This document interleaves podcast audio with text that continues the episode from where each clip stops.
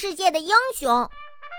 如果动物和植物要打仗的话，你一定认为肯定是动物会赢。但是呀，不是所有的植物被动物欺负之后都会退缩，前马草就战胜了许多的大型食草动物，真可谓是植物界的战斗英雄呀！那些一生都被动物折磨却一生不敢吭的植物，许多呀都非常羡慕千马草。千马草的名字一定会永远成为植物界的骄傲的。那么，千马草还会有什么其他的作用吗？大家一定听过安徒生童话故事《野天鹅》。艾丽莎为了解除哥哥们被诅咒的魔咒，用长满了刺的草织了一件衣服。这个草呀，就是钱马草。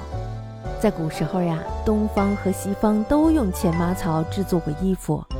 用于制作夏天衣服的苎麻纤维，就是钱麻科的植物。